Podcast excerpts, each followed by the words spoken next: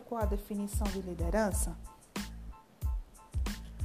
Liderança é identificar e satisfazer as necessidades. O papel da liderança é servir. A liderança começa com a vontade, que é a nossa única capacidade como ser humano de sintonizar nossas intenções com nossas ações e escolher nosso comportamento.